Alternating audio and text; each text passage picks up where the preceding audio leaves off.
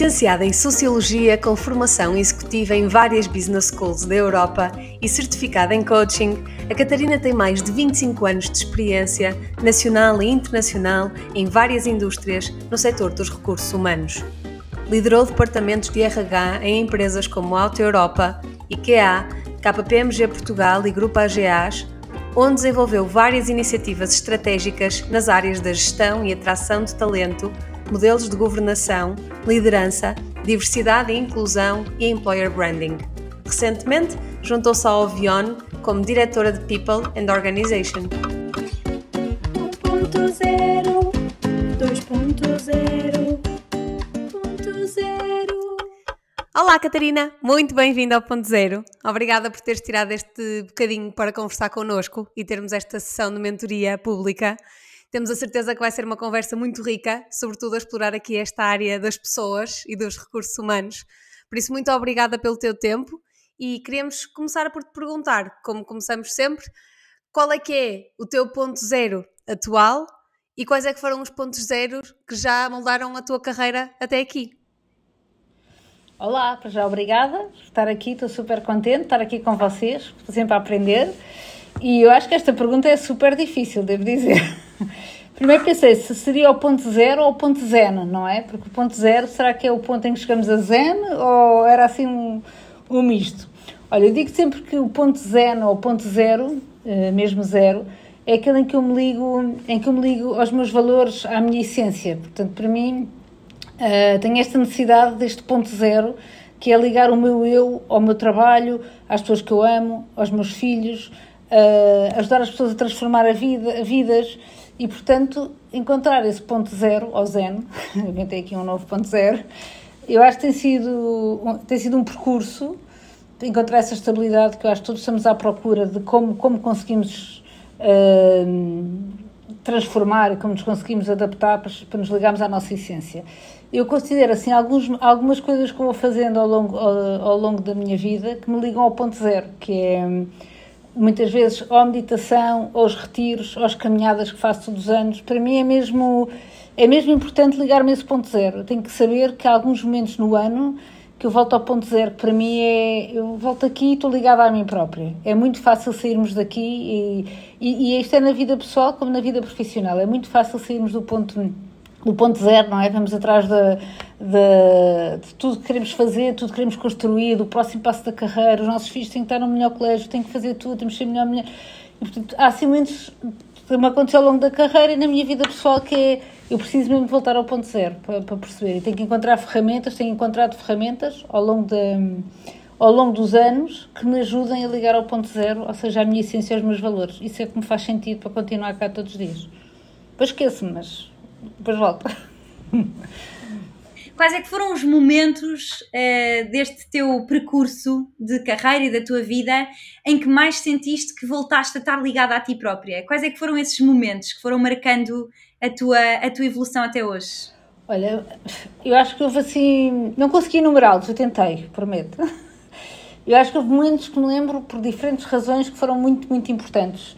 Uh, não sei se foram os pontos 100 ou os pontos 0, mas foi momentos que eu senti que foi, que foi olha, houve uma, uma experiência profissional que me marcou imenso, foi, foi a minha entrada na IKEA e, portanto, ligar-me a um conjunto de pessoas que são suecas, com uma forma de trabalho muito própria, eu acho que isso me transformou como pessoa, uh, ainda hoje trago para o meu dia-a-dia o value for money, eu penso antes de comprar algumas coisas, quantas vezes vou usar, se vou precisar, eu acho que isso foi muito, foi uma empresa com as pessoas que eu me cruzei, que eu aprendi muito. Portanto, eu acho que isso uma, me transformou como, como pessoa.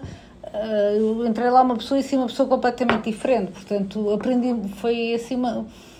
Acho que eu aprendi recursos humanos na IKEA. Uh, aprendi o que, é que, o que, é que era isto da cultura e dos valores e que. Tu, uh, foi mais, foi, para mim foi mais além do que só vestir uma farda amarela durante muito tempo e foi mais do que foi muito mais esta prática verdadeira. Foi estar no meio da China e do Japão a dar formação uh, a líderes, a certo ponto fui facilitadora, e esse foi um, portanto, a empresa como um todo, e um momento que eu me lembro de transformação total foi quando, durante dois anos, a IKEA me desafiou a dar formação em vários países do mundo, e eu lembro-me que estava no Japão a olhar para uma roda gigante e de pensar ah, é incrível mesmo, não é? Como é eu estou aqui a, a, ouvir as pessoas falarem de como é que querem ser melhores líderes ainda por cima me pagam ordenado para isto. Pá. Lembro perfeitamente que isso foi assim uma coisa mesmo forte.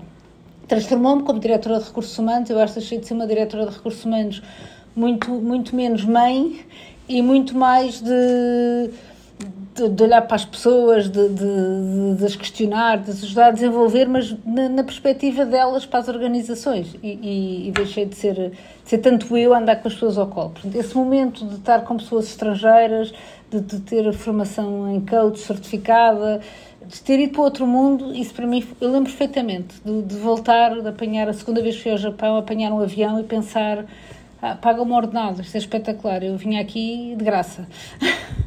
e, e, aprendi muito sobre pessoas também nesse, nessa fase. Um outro momento, isto profissionalmente, um outro momento de zero foi o nascimento dos meus filhos, que transformou a minha vida, quase há 10 anos, e isso transforma-te a vida toda e, e não, não, estás preparado. Acho que ninguém está preparado para esse momento. No meu caso são gêmeos, meu Zé Maria e meu Francisco, e isso foi assim de repente. Eu tinha uma vida de viajar, mundo internacional, e de repente eu percebi que isto não vai ser possível, não é? Não vou poder viajar três semanas por. Uh, e isso não, não me criou logo angústia no início, portanto, o início do projeto queria muito ter os meus filhos e, portanto, fiquei muito, muito tempo assim a olhar para eles e, e a viver aquele momento, aquela, aquela bolha de amor num segundo momento percebe-se que afinal isto tem, é muito mais complexo, porque temos que o trabalho tem uma hora para acabar, porque há, há uma coisa, há, há, mais coisas para fazer o pós-trabalho, os filhos são 24 horas por dia, não há fim de semana. Então eu acho que isso é uma, um grande desafio ainda hoje às mulheres gestoras, mas foi um momento muito, muito, muito, importante, muito importante para mim. Um outro momento também zero, há cerca de um ano, quando eu decidi que afinal provavelmente eu já não queria ser mais diretora de recursos humanos e que queria fazer outras coisas, foi assim um momento também de. Também, acho que esse é o momento mil, mas de transformação, porque foi agora quero devolver às empresas aquilo que eu aprendi, vou ser consultora, quero dar aulas e a tomada de consciência de que o que eu gosto mesmo é do ADN das empresas e das pessoas e volto aqui ao Avione porque senti que o meu ADN é esse, foi, foi um ano para descobrir, afinal sou feita para isto e não vale a pena estar e, mas foi muito importante esse momento de. de calhar foi de validação e, e está tudo bem, mas eu acho que foi assim um momento também de grande transformação para mim e de grande prova para mim própria. Catarina, tu falavas agora um bocadinho sobre essas experiências que já foste tendo, desde o, de, quando tiveste um, no IKEA, depois quando mudaste para a KPMG, para a GAs, tu na verdade já lideraste departamentos de RH em mais de seis empresas, grandes empresas um, Grupo AGAs, KPMG, IKEA, a Ovione, em diferentes indústrias. Portanto, todas estas grandes empresas são indústrias muito diferentes. E por vezes, como tu falavas, também gerindo diferentes países ou diferentes regiões. Quais é que foram os desafios principais e que tu sentiste que foram transversais a todas estas diversas experiências e que encontraste especialmente na gestão do talento jovem? O que é que nós, enquanto jovens profissionais, podemos fazer para nos tornarmos assets cada vez mais valiosos num mercado de trabalho tão competitivo e neste tipo de empresas? Olha, esta é uma pergunta que já me têm feito mais vezes e que a parte, a parte menos, menos emocionante que eu tenho para, para partilhar é que efetivamente descobri com essa experiência nos, no, no, Oriente, no, nos países nórdicos, descobri que nós, os seres humanos, somos muito parecidos. Eu, eu, as pessoas tinham que falar de si e todos nós temos medos e temos receios e temos vitórias. Portanto, há uma parte que, uh, que se calhar não vão ficar tão contentes, mas eu acho que temos uma base uh, comum muito parecida uh, emocional. Aquilo, aquilo que, que eu fui vendo que é realmente muito diferente Acho que o setor em que as pessoas trabalham traz algumas características, o mercado, o contexto, os tempos que estamos a viver. Recordo-me de uma colega que estava no Japão e ela tinha que tomar a decisão se iria dar continuidade ao templo da sua mãe, porque os templos passavam de filhas de, de, das mães para as filhas. E ela era decoradora de, era diretora de decoração no Japão. E ela tinha que tomar essa decisão que acabou por tomar, que ia, ia dar continuidade ao templo da sua mãe, o templo que era um espaço aberto, que as pessoas visitavam. Eu recordo-me pensar que nós na Europa provavelmente não tínhamos uma decisão destas para tomar, teremos outras. Mas isso foi o que me fez mesmo pensar o, o, o processo da decisão, uh, esta pessoa tinha filhos, tinha marido, portanto, o processo todo da decisão, os, os medos, os receios, como é que ia ser, se calhar é muito parecido com outras decisões que tivemos de tomar, mas a decisão de dar continuidade a um templo, nós aqui na Europa, acho que não temos. Portanto, acho que somos muito parecidos na, na, no nosso processo interior, mas temos contextos muito diferentes e, portanto, temos de tomar decisões diferentes. Uh, eu adoro trabalhar com pessoas novas, sempre adorei. A mim inspiram-me muito porque me trazem sempre outra perspectiva, trazem outra energia e, portanto, eu, eu gosto muito de trabalhar em ambiente em que há, em que, em que há, pessoas, em que há pessoas novas, em que, há, que trazem curiosidade, em que não se conformam. Uh, e eu acho que quando perguntavas os principais desafios é, é exatamente também combinar esta, este mundo novo com humildade e com vontade de aprender. Mas acima de tudo, eu acho que é, é criar esta empatia entre os, os, mais novos e os que já estão nas organizações. Acho que a empatia será, eu acho que acredito que é das skills que mais vamos precisar uh, e que mais se torna um, um desafio hoje em dia na, gestão é? das expectativas de, das organizações, das pessoas novas, dos que estão cá. Se nós conseguimos empatizar um bocadinho mais, eu acho que nos alinharíamos mais. Mas os principais desafios, portanto, tentando aqui resumir, não é? Os principais desafios, eu acho, acho, que, acho que esta, esta junção entre realmente aquilo que, que são as, as, expectativas que uma empresa tem que entregar e, aquilo que, e, o seu, e as suas pessoas que chegam e como é que põe isto tudo assim numa. tudo junto a funcionar, não é? E se dermos um passo atrás, Catarina, quais é que dirias que são as skills que estas empresas procuram nos candidatos? Para conseguirem identificar potencial, para serem estas fontes de energia, para serem esta, este novo mundo nas empresas como descrevias.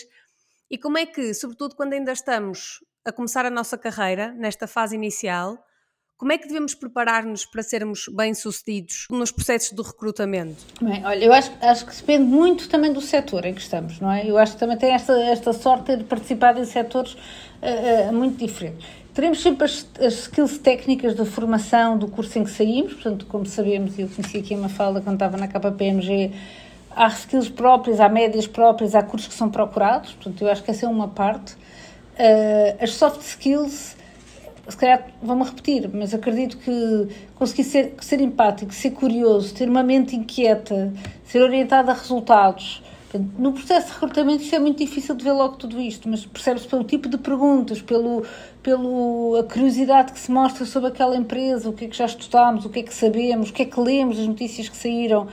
Eu acho que não há ninguém numa organização que não que receba alguém para uma entrevista, um candidato, que se lhe falar de, de, algo que já saiu, seja sobre a empresa, seja. Olha, eu agora dizer-vos que vos vi no Expresso esta semana e que li um parágrafo especificamente que tinha, que tinha mencionado um determinado tema.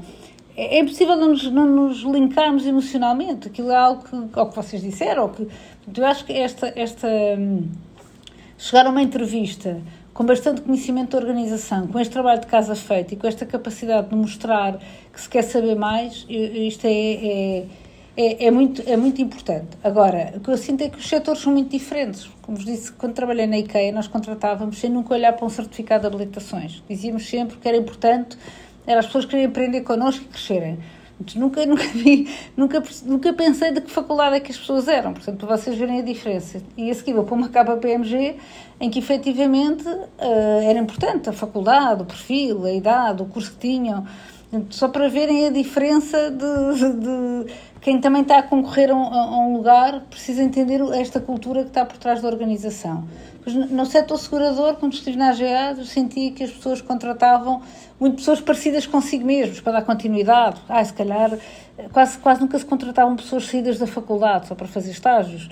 Portanto, era muito, muita preocupação em, em trazer pessoas parecidas comigo próprio, quando nós dizíamos, não, deves trazer pessoas para te complementarem de entender a cultura das organizações quando se está num processo, num processo de recrutamento é, é, é, essencial. E agora vivo aqui no mundo da investigação, na Alvion, portanto é outro, outro processo completamente diferente.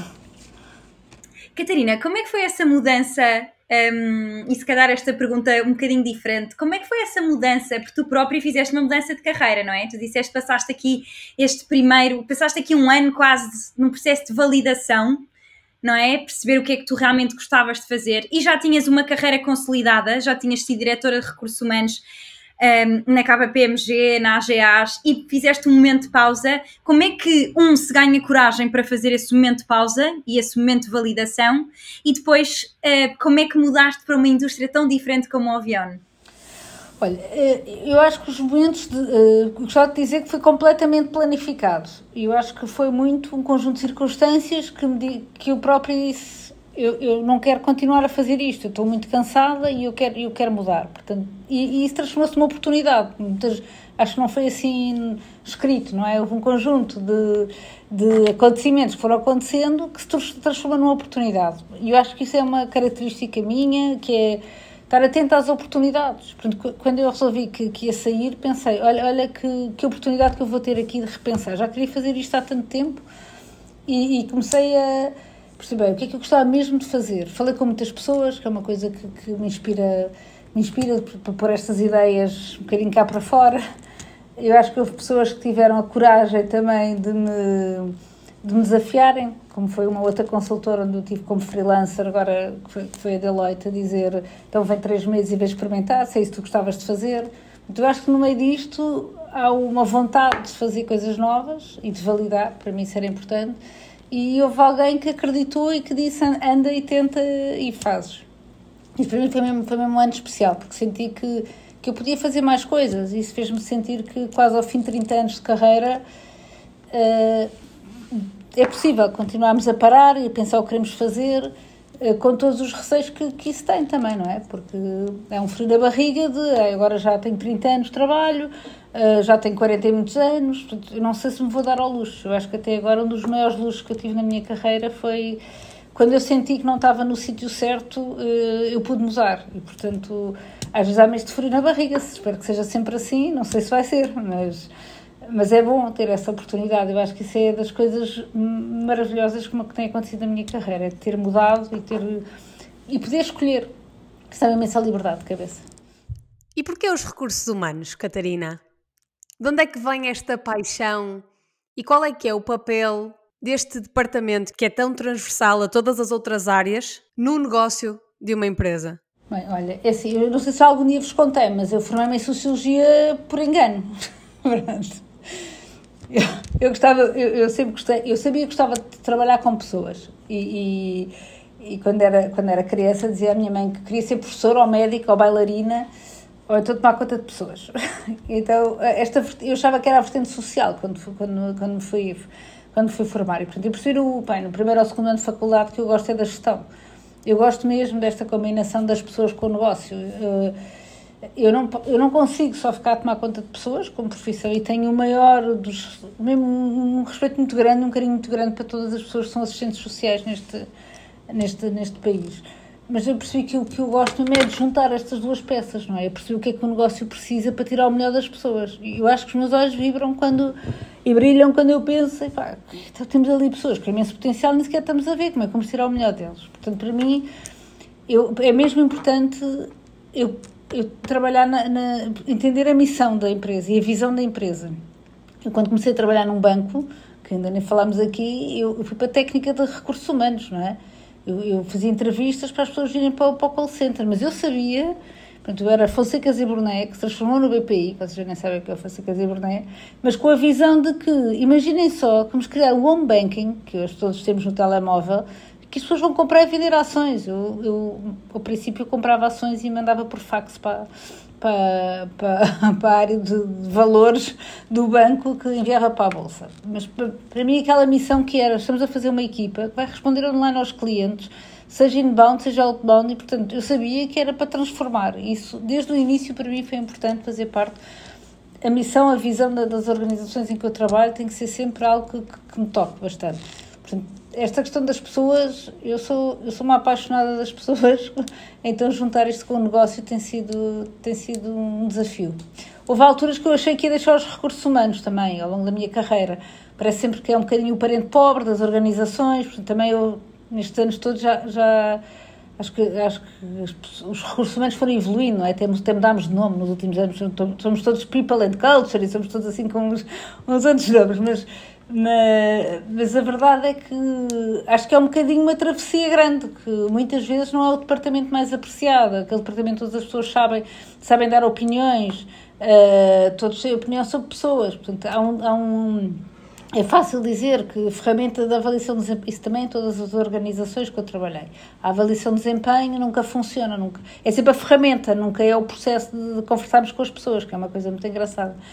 Uh, e, e, eu acho que esse é, é mesmo em sentido de missão, relativamente aos recursos humanos nas organizações e melhorarmos a nossa performance e sermos muito mais analíticos. Ah, eu tenho, tenho, nunca mais contratei pessoas de recursos humanos para a minha equipa, quase todas as pessoas são, uns são engenheiros, outros, são, outros vêm da área de, de, de gestão, porque sinto mesmo esta necessidade de, de dar mais mais crédito, mais robustez à, à, área de, de, pessoas. Catarina, esta área de pessoas cada vez é uma área mais desafiante, porque hum, nós vivemos num mundo em que, em especial após a pandemia, um mundo híbrido, em que passamos a ter imensas soluções de como é trabalhar uh, e quais é que são os nossos objetivos uh, de trabalho e da nossa vida profissional com a nossa vida pessoal. Como é que estes departamentos que passaram de recursos humanos a people and culture conseguem gerir tudo isto? Como é que nós conseguimos maximizar a felicidade dos colaboradores de uma empresa que tem, no fundo, prioridades tão diferentes? Ah, Mafalda, essa é a pergunta do milhão, não é? Eu, eu, eu, acho mesmo desafiante hoje uh, a questão do mi e do i, não é? A letra mi virada ao contrário da i. Uh, que é, nós vivemos nesta, nesta dicotomia, que é, as pessoas, querem, as pessoas querem muito pertencer a uma organização com um propósito, e eu acho que, eu acho que genuinamente querem, com um propósito, querem muito fazer, fazer parte de algo que contribua para a sociedade, ao mesmo tempo querem muito, não querem abdicar, cada vez querem abdicar menos do, seu, do meu mim, não é? Eu, eu, quero, eu agora vou buscar os meus filhos à escola uma vez por semana e, e, e, tenho pessoas na equipa a dizer que vão buscar os filhos à aula de inglês às 5 da tarde. Isto há uns anos não existia. É um enorme desafio na gestão. E, e esta questão das pessoas poderem trabalhar vários dias em casa, depois não coincide os dias. E, estamos todos aqui a tentar uh, fazer esta, esta, esta cola, não é? Entre, entre o mi e o i. Eu acho que é mesmo um grande desafio que é hoje nas organizações. Uh, como fazer, como garantir a cultura como garantir que estamos todos juntos à volta de uma cultura que continua a ser forte. Não precisamos estar todos juntos, tenho a certeza disso todos os dias, a todas as horas, mas como é que pomos as ferramentas ao nosso dispor e como é que não perdemos este contacto também vínculo emocional e presencial. E a mim preocupa muito nesta gestão se vamos perder este contacto com as pessoas, eh, contacto de, de co-construir em conjunto. Isso, isso acho que é um.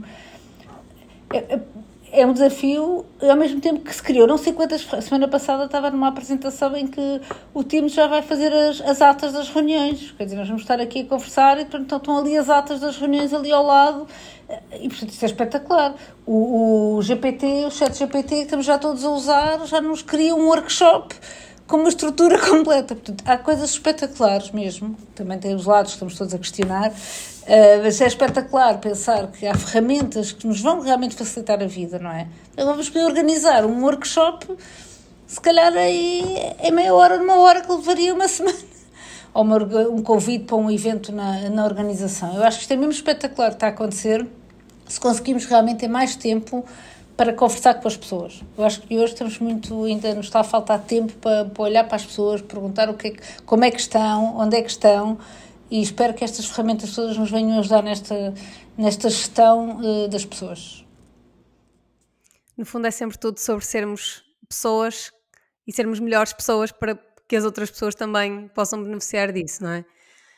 E durante a tua carreira, Catarina, se nós olharmos agora para uma fase mais avançada da carreira, porque até aqui também falávamos muito do início, como é que é quando estamos em processos de recrutamento enquanto jovens, a encontrar os nossos primeiros empregos.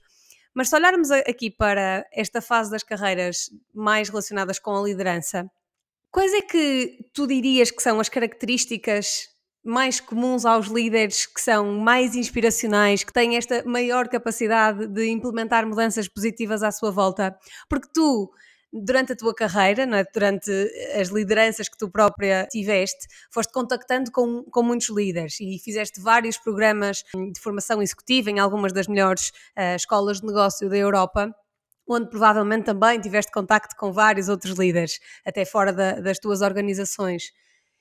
O que é que nós procuramos do lado dos recursos humanos num líder quando estamos a recrutar alguém para uma posição de liderança? Quais é que são estas características comuns aos melhores líderes ou aos líderes que têm maior capacidade de, de implementar mudança e que são mais inspiracionais? Olha, eu acho que quando estás numa etapa da carreira, vão, vão, procuramos muito que a pessoa já tenha feito algo parecido. Isto é, é inevitável. Era bom que se pudesse ir buscar pessoas de setores completamente diferentes, mas sinto que uh, arriscamos pouco. Portanto, normalmente, quem está no setor farmacêutico, venha do setor... há funções depois que são um bocadinho mais transversais, que felizmente a, a minha tem permitido isso e por isso eu acho que tenho conseguido mudar de setor. Se fosse de uma área mais técnica, olha, uma vantagem de ser os recursos humanos é que podes, é que podes, podes mudar mais facilmente, diria eu. Uh, agora, vais sempre procurar este. Ah, a pessoa já teve uma, uma, prática, uma prática comum. Depois tentas perceber como é que a pessoa trabalha a equipa, como é que ele delega. Andamos assim um bocadinho à procura de um, de um conjunto de, de características que eu acho que são muito semelhantes. E, e, depende muito da forma como tu chegas à entrevista e o candidato consegue transmitir isso. Acho que esse, o fator comunicação é fortíssimo, daquilo que tu consegues dizer que foi a tua história, não é? Depois, normalmente pedimos também sempre exemplos concretos, para que a pessoa nos possa dar exemplos daquilo que já fez. Uh, uma, uma característica que eu, tento, que eu tento procurar é esta autenticidade. Eu acho que tu chegas a um patamar de liderança e tens que conseguir ser. ter uma certa humildade a falar também das tuas fraquezas. Eu acho que isso, pelo menos, tem sido uma. Temos todas debilidades e eu acho que se tu, se tu isto com a, com a tua equipa Uh, é mais fácil tu organizares no dia a dia ou assumires mesmo perante os teus colegas que, olha, isto não me correu bem, se calhar não é a minha parte mais forte, ou se calhar vou ter que aprender. E eu ainda sinto que isto é um, um assunto muito tabu, não é? Falar de, de fragilidades e falar de. E falar de, eu acho que na autenticidade da liderança, que já se tem vindo a falar muito, eh, esta autenticidade é, não há, não há uma falando agora especificamente de mim não há uma não há um líder que, que chega à porta do escritório e se transforma e agora sou o diretor de a pessoa vem com, com a mochila inteira, não é? Se me chatear com o meu filho de manhã, eu vou chegar aqui, quer dizer, claro que aprendemos a viver com isso, mas nós somos inteiros e, e eu acho que esta, esta integração total do, do, do eu pessoa, o eu trabalhador, o eu. Eu acho que isto, um líder eu espero que cada vez mais tenhamos líderes mais, eu digo, mais inteiros, mais completos, mais integrados, que não tenham receio de falar de como é que chegaram aqui e, e porque falharam e porque os projetos não correram bem. Eu acho que se nós conseguimos ter este nível de liderança, vamos ter muito mais as pessoas connosco. É muito mais fácil trabalhar com uma equipa em que lhes explicas o que é que está a acontecer, o que é que contigo, com a organização. eu acho que esta capacidade para a autenticidade é muito importante num nível, num nível diria, mais, mais sénior de liderança. Não sei se estamos todos a conseguir identificar essa autenticidade, acho que muitas vezes vejo no dia a dia, mas acho que é mais fácil ser líder se tu fores autêntico. Mais fácil, possível. Catarina, também tu és uma líder, tal e qual como a Sara dizia, na verdade já és uma líder há alguns anos um, ehm, e também fizeste este caminho em, em direção à liderança. Um, não sei se isto foi uma coisa que sempre ambicionaste, vir a tornar-te diretora de recursos humanos e, no fundo, ter este papel de poder influenciar os negócios e as empresas por onde passavas, porque as empresas são formadas por pessoas e, portanto, enquanto diretora de recursos humanos, tu desempenhas o papel de poder influenciar as pessoas que vão entregar o negócio das empresas. E hum, durante este caminho que tu fizeste, um, tiveste pessoas que te apoiaram, porque tu dizias, perguntei a muitas pessoas, falei com muitas pessoas neste meu processo de validação. Também tu tiveste mentores ao longo do teu percurso. Quem é, quem é que foram estes mentores ou mentoras que tu tiveste e que papel é que a mentoria teve na tua carreira? Olha, eu quando comecei a trabalhar não via propriamente a figura do mentor, pronto. Na, na, figura que damos hoje, ou, portanto, felizmente chega a muito mais pessoas hoje. Houve pessoas muito importantes para mim. Portanto, eu, quando eu vos contava há pouco que tinha viajado, tinha dado formação em diferentes países, uh, um senhor que se chama Thomas, quer dizer, foi ele que eu era, tinha 29 anos e portanto foi ele que acho que teve a coragem de, ou, de me convidar para fazer esse programa de liderança. Eu recordo-me de estar, estar a fazer o curso, de olhar para, para o Thomas e pensar, eu quando for grande quero ser como ele, porque ele fazia estes cursos pelo mundo inteiro, achava fascinante, quer dizer, ele só fazia o curso de liderança e as pessoas tinham que falar sobre si e eu achava que era a melhor profissão do mundo. E, e, e manifestei isto, portanto também acho que é importante nós conseguirmos essa... Não tem medo de dizer, não disse ao senhor que queria ser como ele, mas disse que um dia adorava fazer este curso com ele. Portanto, esta pessoa foi muito importante para mim, este sueco, uh, que eu acho que que me, que me convidou para fazer um curso com ele. E antes de fazermos este curso de liderança por diferentes países, fazíamos uma, fizemos uma certificação em coaches pelo ICF e eu fui convidada e apresentei-me na, na Suécia, achando eu que todos os facilitadores.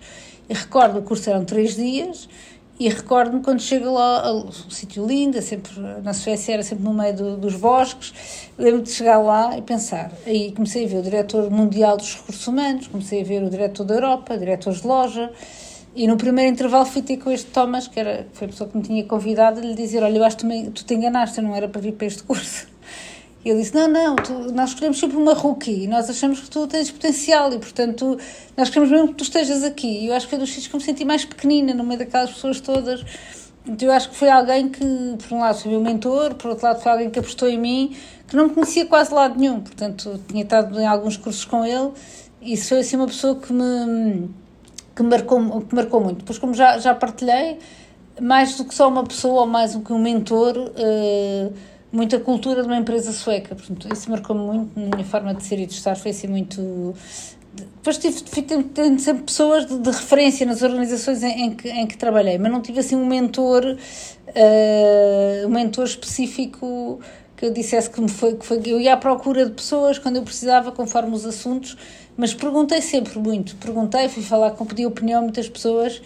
A primeira pessoa que eu sempre pedi opinião foi sempre ao meu pai desde o momento em que eu resolvi sair do banco, quando eu saí do banco, trabalhava há 5 anos e achava que tinha a missão cumprida, portanto já tínhamos o home banking, e sentia que não queria ficar no banco para o resto da vida, não me identificava com o que os meus colegas faziam e diziam que estavam lá por causa do crédito à habitação, por causa dos benefícios que tinham. Eu achava que com 25 anos era muito pouco ficar num sítio E lembro que fui falar com o meu pai, eu disse, oh, filho, então podes sair porque tens 25 anos e se não te correr bem eu estou cá para ti, não tens filhos e portanto eu acho que essa validação, não sei se é emocional, mas eu sempre achei. O pai é um homem muito, muito racional. Eu sabia que a decisão dele validava. Eu não queria nunca que fosse uma, uma decisão impulsiva a saída de um, de um sítio para outro. Portanto, validei sempre o meu pai, eh, é engraçado até hoje. E, e, e, e, com, e, com, pronto, e com pessoas também que, que eu achava que, que gostam de mim e que, e que, me, e que me conhecem.